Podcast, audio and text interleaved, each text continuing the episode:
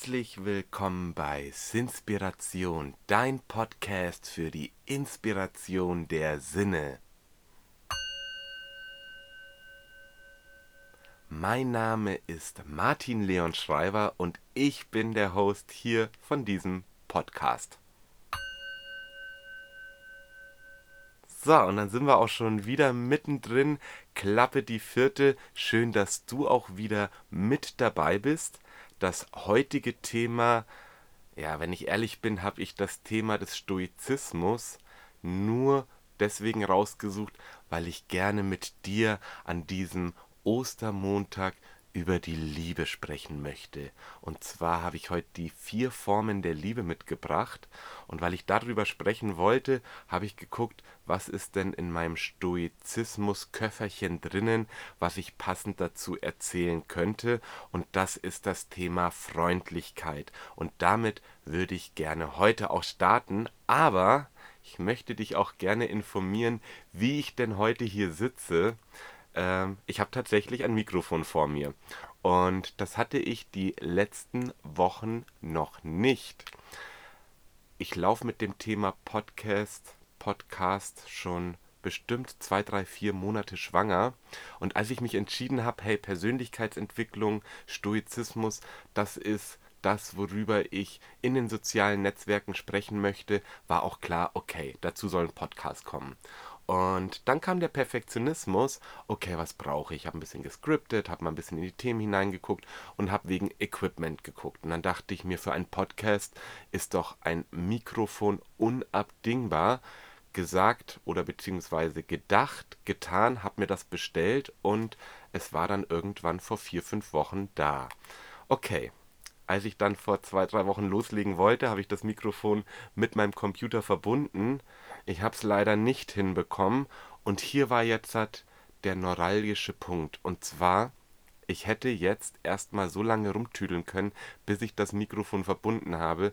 Wer weiß, ob wir heute wirklich schon bei Folge 4 wären, ob ich überhaupt schon angefangen hätte. Also habe ich mich in dem Augenblick entschieden, mir geht es erstmal darum, jetzt meine Erfahrungen zu sammeln und habe tatsächlich die letzten Wochen ohne Mikro aufgenommen. Und du, wenn du schon die anderen Folgen gehört haben solltest, kannst jetzt wunderbar entscheiden, jetzt wo ich heute zum ersten Mal das Mikro vor mir habe, ob es sich stimmlich vom Klang her anders da anhört. Ich hoffe, die Investition hat sich gelohnt, aber anyway, lasst uns direkt hineinstarten in das Thema Freundlichkeit. Starten möchte ich wieder mit einem Zitat von einem bekannten Stoiker und zwar Marc Aurel aus seiner Selbstbetrachtung. Wenn wir irgendetwas unterschätzen in unserem Leben, dann ist es die Wirkung der Freundlichkeit. Und damit sind wir auch schon mittendrin. Die Wirkung der Freundlichkeit, was steckt dahinter, wie können wir sie fördern? Und so kamen die Stoiker auch zu der Überzeugung, sei freundlich, wann immer sich die Chance dazu bietet, denn es geht darum, unser bestmögliches Selbst zu erreichen. Und tatsächlich die Freundlichkeit hört bei uns Menschen nicht auf. Wir können auch Tieren gegenüber Freundlichkeit an den Tag legen. Und es ist so, dass die Freundlichkeit zu einer Gelassenheit und Selbstkontrolle führt. Und nichtsdestotrotz, weiß nicht, wie dir das geht, bemerke ich oder habe den Eindruck, habe das Gefühl, dass Freundlichkeit heutzutage draußen in der Welt nicht mehr so einfach zu finden ist. Und ich frage mich immer, warum? Also, wenn ich draußen unterwegs bin und zu jemandem, den ich nicht kenne, so die Freundlichkeit hinaussende, ich weiß nicht, ob du das auch kennst, und derjenige empfängt das, ich sehe das bei dem, im Regelfall spielt er auch eine Freundlichkeit zurück, und das macht was mit mir unabhängig davon, ob er das jetzt zurückspiegelt, es macht erstmal was mit meiner Haltung, mit meiner Herangehensweise, wie ich im Außen sozusagen die Situationen angehe. Und dann merke ich auch, es kommt beim anderen an und wenn das dann schon mal da ankommt, dann macht das auch schon wieder was mit mir. Das gibt mir so einen Segen, so einen Frieden, so ein Glücksgefühl in mir drinnen. Hey, und Jackpot, wenn derjenige eben auch eine Freundlichkeit zurücksendet. Also wenn es nur ein kurzes Hallo, guten Morgen, oder ja, was sind denn für Situationen, wenn man draußen unterwegs ist? Hups, gucken Sie mal, da ist irgendwas äh, runtergefallen, das aufheben oder so. Also da gibt es ja verschiedenste Situationen, gehen wir nachher auch noch ein bisschen hinein, in denen man freundlich sein kann und dieses Gefühl eben dann in mir selber ankommt. Und wenn wir uns mal die Freundlichkeit genauer angucken, bedeutet Freundlichkeit auch Stärke, zum Beispiel in Situationen, wo mich jemand beleidigt. Wenn ich trotzdem die Größe habe, die Stärke habe, die Kontrolle habe, trotzdem freundlich zu sein, kann sich hieraus eben meine Haltung, meine Position entwickeln. Und aktuelle Studien haben herausgefunden oder bestätigen, dass freundlich sein glücklich macht. Ja, das ist so eine Art Rauschzustand des Glücklichseins, denn das Glückshormon Serotonin wird dabei ausgeschüttet. Und ich habe jetzt tatsächlich, ja, machen wir es anders da. Lasst uns das doch einfach mal probieren in Situationen, wo wir vielleicht leicht beleidigt werden, wo wir sagen, das kann ich ab, vielleicht dort einfach mal freundlich zu sein und lasst uns mal beobachten, ob dort auch ein Glücksrausch durch das Serotonin entsteht. Lasst uns da mal zusammenschreiben und das herausfinden. Denn die Studien haben auch weiter herausgefunden, dass das Stresshormon Cortisol in der Freundlichkeit ebenfalls sinkt. Und deswegen, auch wenn ich es bewusst jetzt noch nicht erlebt habe und schon Feuer und Flamme bin, rauszugehen und zu gucken, mich beleidigen zu lassen und dabei freundlich zu sein. Ich glaube, hier könnte dann auch der Zusammenhang entstehen, dass in so einer Situation durch die Stärke eben auch ein gutes Gefühl in mir entsteht. So, und wie können wir denn jetzt die Freundlichkeit steigern? Ein möglicher Ansatz wäre, einfach mal einen Freundlichkeitstag einzulegen.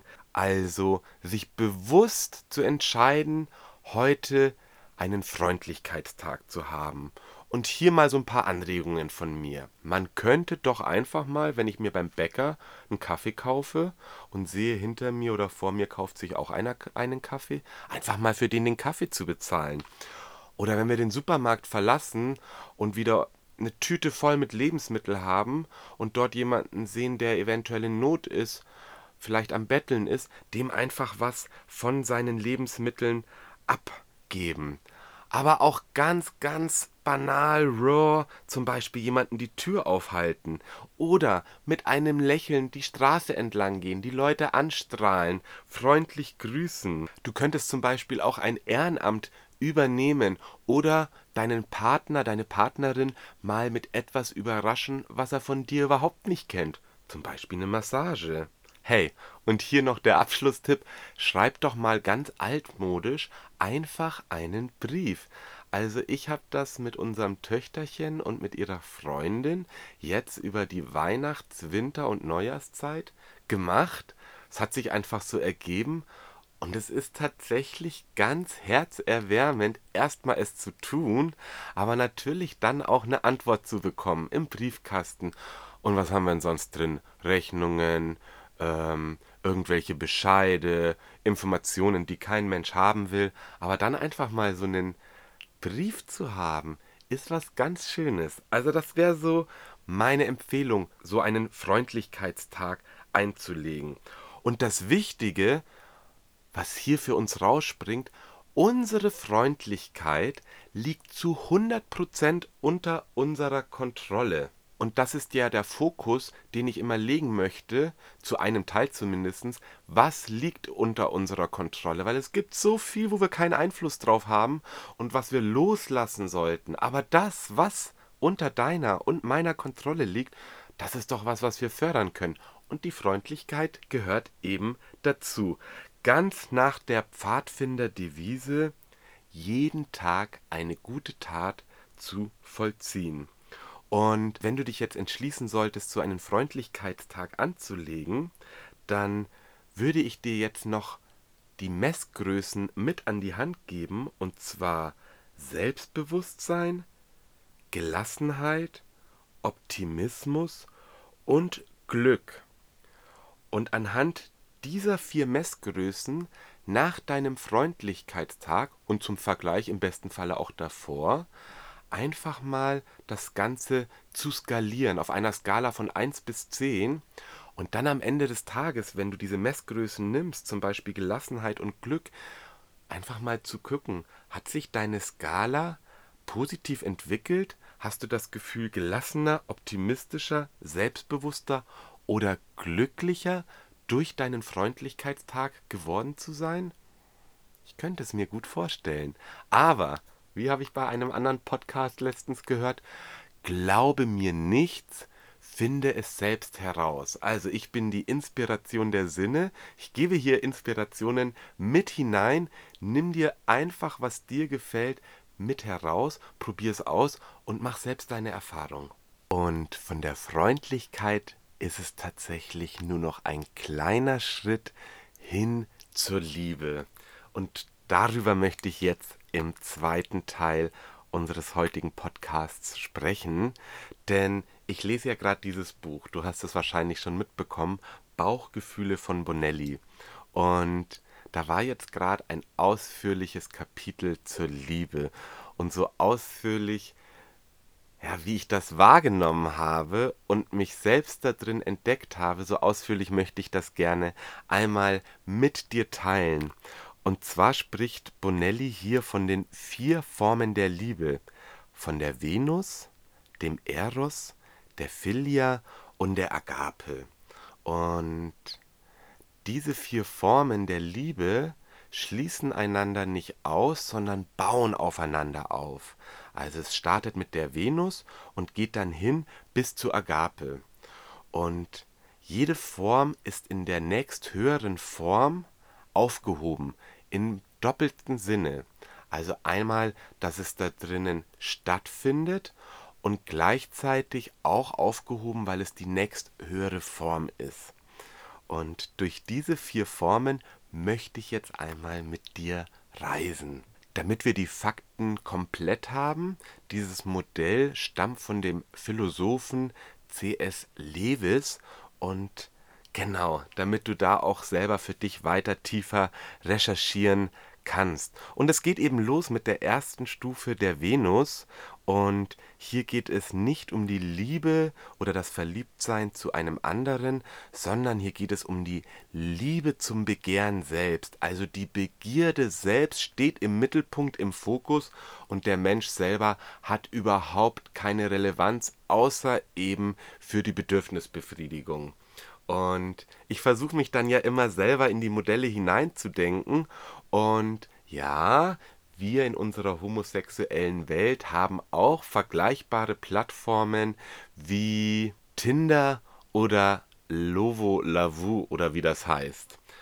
In der homosexuellen Community würde das Ganze dann Grinder oder Planet Romeo heißen. Und ja, ich habe auch auf der Venusebene das Begehren selbst begehrt und habe auch in meiner Vergangenheit, bevor ich verpartnert war, über solche Plattformen Männer gesucht. Und tatsächlich, als ich jetzt so diese Stufe der Venus gelesen, verstanden habe und geschrieben worden ist. Ähm, ein Beispiel ist bei virtuellen Konversationen, dass stets dasselbe eben geschrieben wird, dachte ich mir, jo Junge, genau das habe ich immer getan. Also auf dieser Ebene vom Begehren, wo es eben nur um das Begehren an sich geht, möchte man auch nicht wirklich viel Zeit investieren, sondern man möchte einfach seine Befriedigung bekommen, im wahrsten Sinne des Wortes. Da habe ich ganz einfach immer meine selben Texte gehabt. Ich habe tatsächlich, manchmal kann ich mich erinnern, einfach den Text gehabt, habe den kopiert und bin dann eben über diese verschiedensten Profile und habe einfach meinen Text da hineingesendet, raus, unabhängig wer das war. Und das ist ja schon sehr selbstbezeichnend, oder? Aber es gibt ja zum Glück dann drei höhere Formen von der Liebe und die wurden hier beschrieben mit einer gesunden Beziehung, die ja in drei Stufen stattfindet, und zwar verliebt, verlobt, verheiratet. Und mit dem Verliebtsein, mit der ersten Stufe, sind wir auch schon in der zweiten Form von der Liebe angelangt, und zwar im Eros. Und wer kennt es nicht? frisch verliebt, Schmetterlinge im Bauch. Da kann draußen Winter sein und dein Körper signalisiert, hallo, hallo, hallo, hier ist der Frühling. Und ein Wording, was hier ja gerne benutzt wird, ist das Bauch über Kopf verliebt zu sein. Im wahrsten Sinne des Wortes, denn der Kopf spielt hierbei überhaupt keine Rolle. Also es geht darum, der Bauch ist da, der Bauch ist verliebt und lassen uns einfach in dieser Verliebtheit fallen. Und ja, natürlich habe ich das selber auch schon das eine oder andere Mal erlebt. Und ich habe ja einen Ring am Finger. Im besten Falle bin ich diese Form der Liebe durchlaufen oder lebe sie heute immer noch, und zwar den Eros. Und ja, die erste Geschichte, die mir da tatsächlich einfällt mit meinem Mann, ist, ähm, als er 2009 ich glaube, es war so kurz vor Fasching, in Köln habe ich damals gewohnt, zu mir zu Besuch gekommen ist und es war zwischen uns noch nicht klar, wie denn alles, was denn überhaupt und sowieso und alles kompliziert und da gehe ich bestimmt gerne auch irgendwann mal noch ausführlicher drauf ein. Auf jeden Fall kam er nach Köln, er aus Husum mit seinem Köfferchen, kam in Bilderstöckchen an der S-Bahn unten an, mit seinem Köfferchen auf mich zu und ja, ich kann das nicht beschreiben, sondern ich versuche Worte zu finden, wie ich da in dem Augenblick gefühlt habe. Es war alles so klar, also es war so wie, als wenn er in diesem Augenblick frei zur Verfügung war, was er da zum ersten Mal auch war, als ich ihn dann gesehen habe. Und mein Bauch war sozusagen ja, voll aktiv. Schmetterlinge hoch 10. Äh, ich dachte mir, wow, was passiert hier gerade und ich habe diesen Menschen schon so oft gesehen und auf einmal ist alles anders da wieder vor. Der Eros hat halt eben voll zugeschlagen. Und ihr kennt wahrscheinlich diese Sprichwörter auch. Einmal gibt es ja Gegensätze ziehen sich an und dann auf einmal gleich und gleich gesellt sich gern irgendwie widersprüchlich und irgendwie dann doch wieder nicht. Denn der Eros, der liebt die Gegensätze. Also alles, was den Unterschied zwischen mir und dem Gegenüber ausmacht, feuert den Eros an. Und tatsächlich baut das auch die Bindung auf, denn hier entwickelt sich eine Attraktivität. Also im Eros sind die Gegensätze aktiv und in der nächsthöheren Form der Philia da tut sich das Gleiche zum gleichen Gesellen. Denn beim Eros waren wir verliebt und jetzt kommen wir in Richtung verlobt und als nächstes verheiratet. Und was passiert denn beim Verlobtsein? Beim Eros ist der Bauch aktiv, ja, und bei der Verlobtheitsphase soll sich jetzt der Kopf einschalten. Der soll nämlich gucken, ob hier genügend Gleichheit ist, um sich für die Liebe vom Herzen heraus entscheiden zu können. Hier werden dann über den Verstand, über die Vernunft, über unseren Kopf eben geprüft. Wie sind denn die Weltanschauungen von meinem Gegenüber? Religion, Politik, Ideale und Wertvorstellungen. Und die müssen natürlich schon eine gewisse Gleichheit, Harmonie entwickeln können oder aufbauen können, damit sich sozusagen das Herz für die Liebe entscheiden kann. Bei der dritten Form der Philia geht es vom Ich will dich hin zu Ich sehe dich als Menschen. Das ist die freundschaftliche Ebene, die hier in diesem Liebesgeflecht durch Venus und Eros dazu entsteht. Eros ist hierbei nicht weg, sondern in der Philia aufgehoben. Und am besten kann ich den Unterschied darüber erklären, dass ein Autounfall, ein Verkehrsunfall, wo eventuell der Mensch entstellt wird, auf der Eros-Ebene zum Problem wird. Aber auf der Philia-Ebene, wo ich mich vom Herzen für die Liebe zu diesem Menschen entschieden habe, macht eine körperliche Entstellung keinen Unterschied aus. Und hier möchte ich tatsächlich auch eine kleine Anekdote berichten.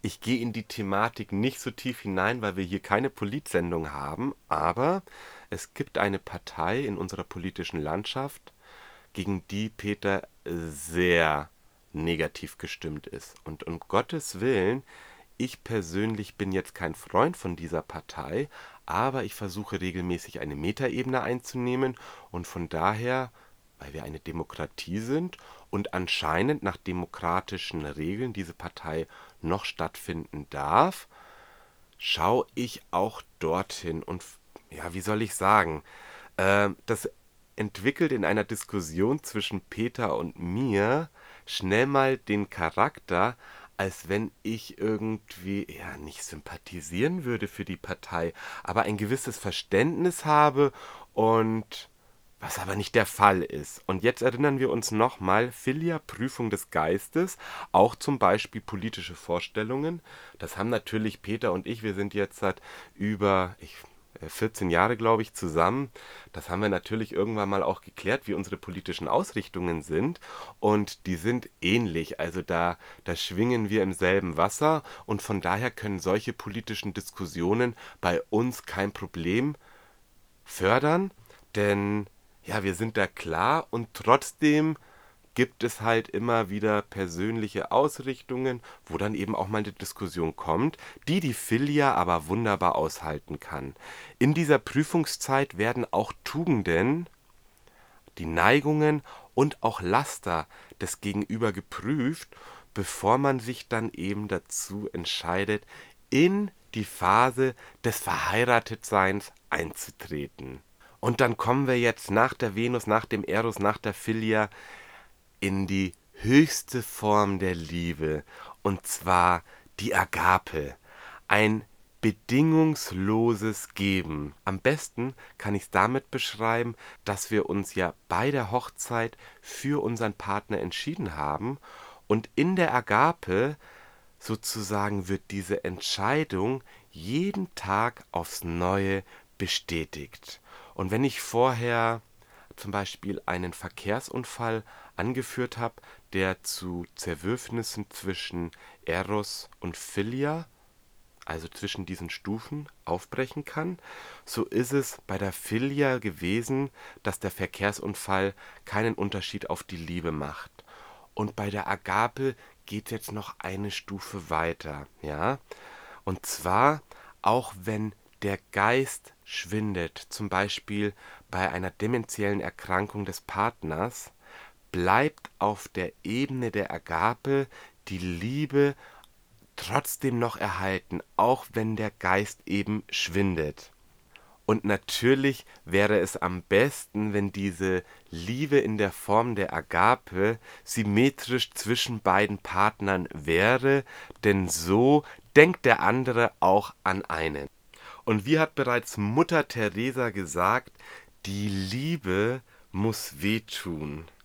Und sie hat ja ihr Leben für die Ärmsten der Armen aufgeopfert. Und ich glaube, damit ist sie eine Person, die wahrscheinlich sehr in der Form der Agape geliebt hat. Und ja, die Agape ist ebenfalls die Liebe Gottes zu uns, zu seinen Geschöpfen. Und damit bin ich auch schon am Ende unserer heutigen Podcast-Folge. Ich freue mich so, so sehr, dass du wieder mit am Start heute warst, hier bei meiner Inspiration für die Sinne. Jetzt noch ein paar für mich wichtige Fakten zum Schluss. In den Show Notes werde ich dir die Literatur, die ich erwähnt habe, hinterlegen. Genauso natürlich auch wie meine Internetpräsenz sowie mein Social Media Kanal. Ich freue mich natürlich, wenn du irgendwas von heute aus der Sendung mit rausnehmen kannst und es in die Welt hinausträgst. Genauso freue ich mich aber auch, wenn du diesen Podcast an den ein oder anderen, der dafür eine offene Tür hat, weiterempfehlen würdest. Eine Bewertung wäre ein Träumchen, ein Schäumchen. und ich hoffe, dass du ebenfalls herrliche Ostertage hattest.